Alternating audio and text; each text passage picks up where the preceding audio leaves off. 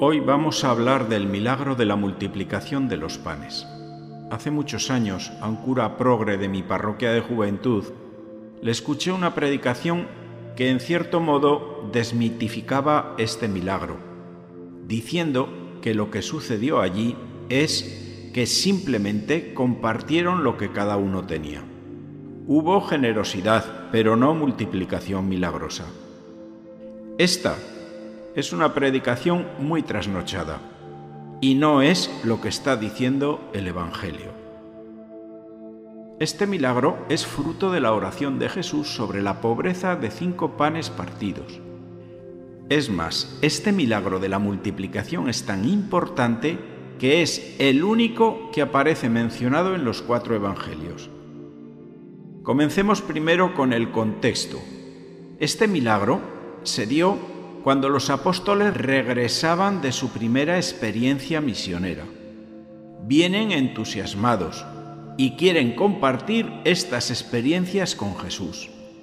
Entonces Jesús, lleno de cariño, los lleva consigo a un lugar cerca de Bethsaida, al suroeste de Cafarnaún, que era el lugar de nacimiento de Pedro, Andrés y Felipe.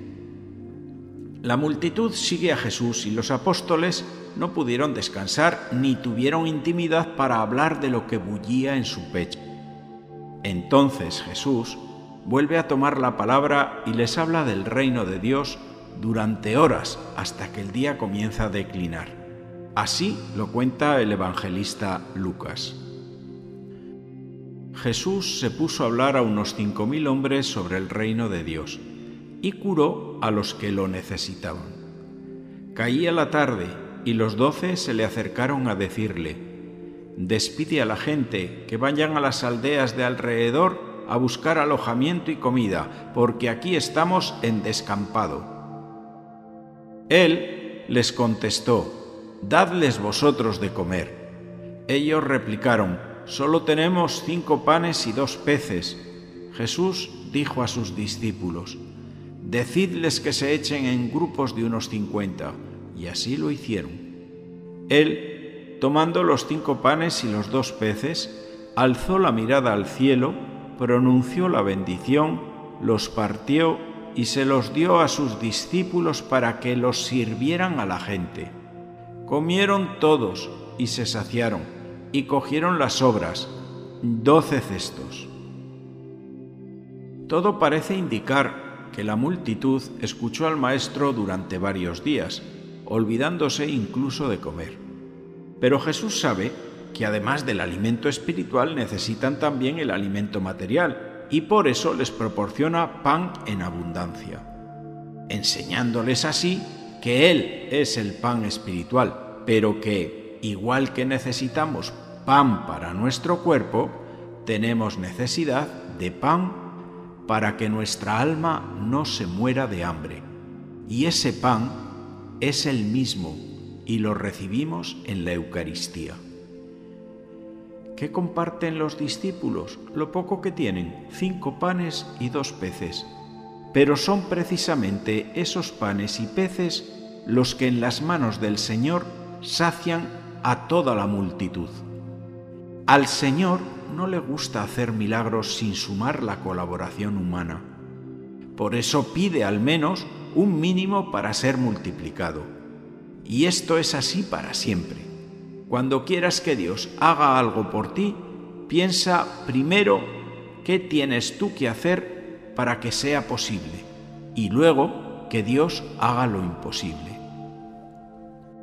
Los apóstoles esperaban que Jesús despidiese pronto a la multitud para poder estar a solas con Él en paz. Lo último que esperaban escuchar es que les pidiese a ellos que estaban tan cansados que se pusiesen a dar de comer a esa multitud. Jesús los desconcertó. Ante la necesidad de la multitud, la solución fácil propuesta por los discípulos es despedir a la muchedumbre. ¿Cuántas veces nosotros cristianos hemos tenido esta tentación? Pero la solución de Jesús va en otra dirección dadles vosotros de comer. Seguramente ellos, después de su esfuerzo, lo que pensaban era más en recibir que en dar. Sin embargo, pide a los doce que sean sus manos para repartir el pan a la gente, y los apóstoles ya no replican nada, simplemente obedecen. Hoy también el mundo está hambriento de Cristo. Necesita ser curado, recuperar valores, volver con gusto a la verdad. Y el Señor nos pide a nosotros, dadles de comer, dadles aquello que necesitan. Este hambre de Dios no quiere decir que nos tengamos que olvidar del socorro material. Claro que hay que remediar las necesidades de los pobres y hambrientos. Por eso es el Día de la Caridad. La crisis económica va a ser dura y larga. No podemos mirar a otro lado. En nuestro entorno cercano nos encontramos con familias obligadas a vivir de la caridad en desahucio, en paro con enfermedades, con muchos ilegales. Todo esto irá creciendo la impotencia, la rabia y la desmoralización de muchos. Es previsible incluso que aumenten los conflictos y la delincuencia. Es fácil que crezca el egoísmo y la obsesión por la propia seguridad. Pero ojo, también es posible que crezca la solidaridad. La crisis nos puede hacer más humanos. Lo que no das, lo pierdes. Serás un poco más pobre, pero también más humano. Algo tuyo está en el cielo. Me llamaba la responsable parroquial de Cáritas y me urgía animar a la generosidad de los feligreses. Me decía que la situación es muy mala y lo que está por llegar es peor. Vemos en los noticiarios que en el mundo los poderosos se encargan de enfrentarse en guerras y de apropiarse del cereal de los hambrientos. En nuestra nación, los gobernantes nos mienten y justifican su catastrófica gestión económica con soberbia. Y estas mentiras no hacen otra cosa que aumentar el número de pobres, pero yo no veo mucha caridad en su proceder. Estoy viendo como nunca odio, intransigencia, y eso necesita un pan que alimente a esos corazones de otra manera, que permita entrar en modo diálogo y convivencia. Es hora de apagar el fuego del enfrentamiento con la autocrítica y con la verdad para todos, también para nosotros. La Eucaristía nos ayuda a abrir los ojos y despertar de esta modorra que nos hace vivir tranquilos. No olvidemos que mucha gente satisfecha de comida está vacía de Dios y estas dos hambres no son excluyentes ni se repelen, a las dos hay que socorrer. Leemos en el Evangelio que antes de repartir los panes, levantó la mirada al cielo y pronunció la bendición. Así también nosotros podemos repartir el pan si primero hemos levantado nuestra oración humilde y sincera a Él y en su nombre actuamos después. Si nos fijamos en el gesto de Jesús con el pan, es tomar, bendecir, partir y dar. Es lo mismo que hizo en la institución de la última cena. Por tanto, este milagro está apuntando a un milagro mucho mayor del que nosotros somos testigos frecuentes, el de la Eucaristía. Decía San Ambrosio que en el hecho de que Jesús primero enseñe y cure y luego alimente a la multitud, está anunciando lo que será la Eucaristía, pues quien participa en ella primero debe ser enseñado y después sanado y alimentado. Quizá nuestra generosidad no permita eliminar el hambre en el mundo, ni poner paz en las guerras, ni devolver la vida a quienes se llevó la pandemia, pero sí que seamos generosos en la colecta con la iglesia que ayuda a los necesitados, o que visitemos a un enfermo, o que oremos por la paz.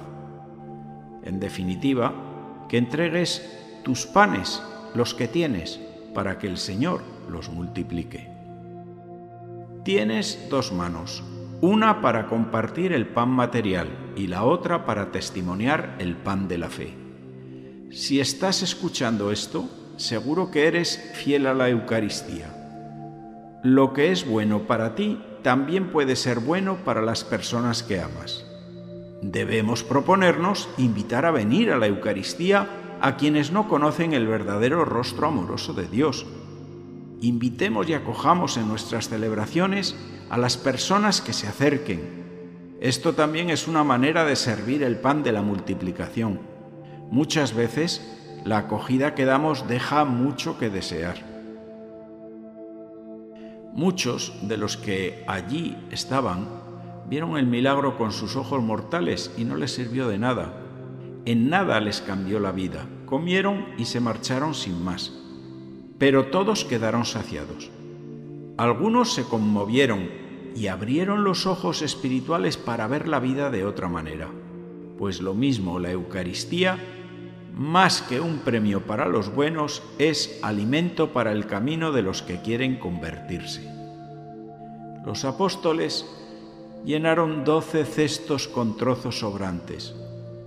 Más adelante, esos cestos saciaron a otras gentes, pues lo mismo quiero que ocurra en mi parroquia y en mi comunidad, que recojan con exquisito cuidado a las personas que fueron desechadas en su momento, a los que el pecado dejó fuera de la iglesia. Por eso, en el pórtico de la parroquia hay un enorme cartel que dice, en esta parroquia eres una persona amada y bienvenida, amada por Dios y acogida por los hermanos. Te invito a que pases este audio a otras personas. Les hará bien y es gratis. Puedes encontrar otras reflexiones en las principales plataformas con el nombre de Reflexiones de un cura de pueblo. También puedes escucharlas en los audios de la página web parroquialainmaculada.com.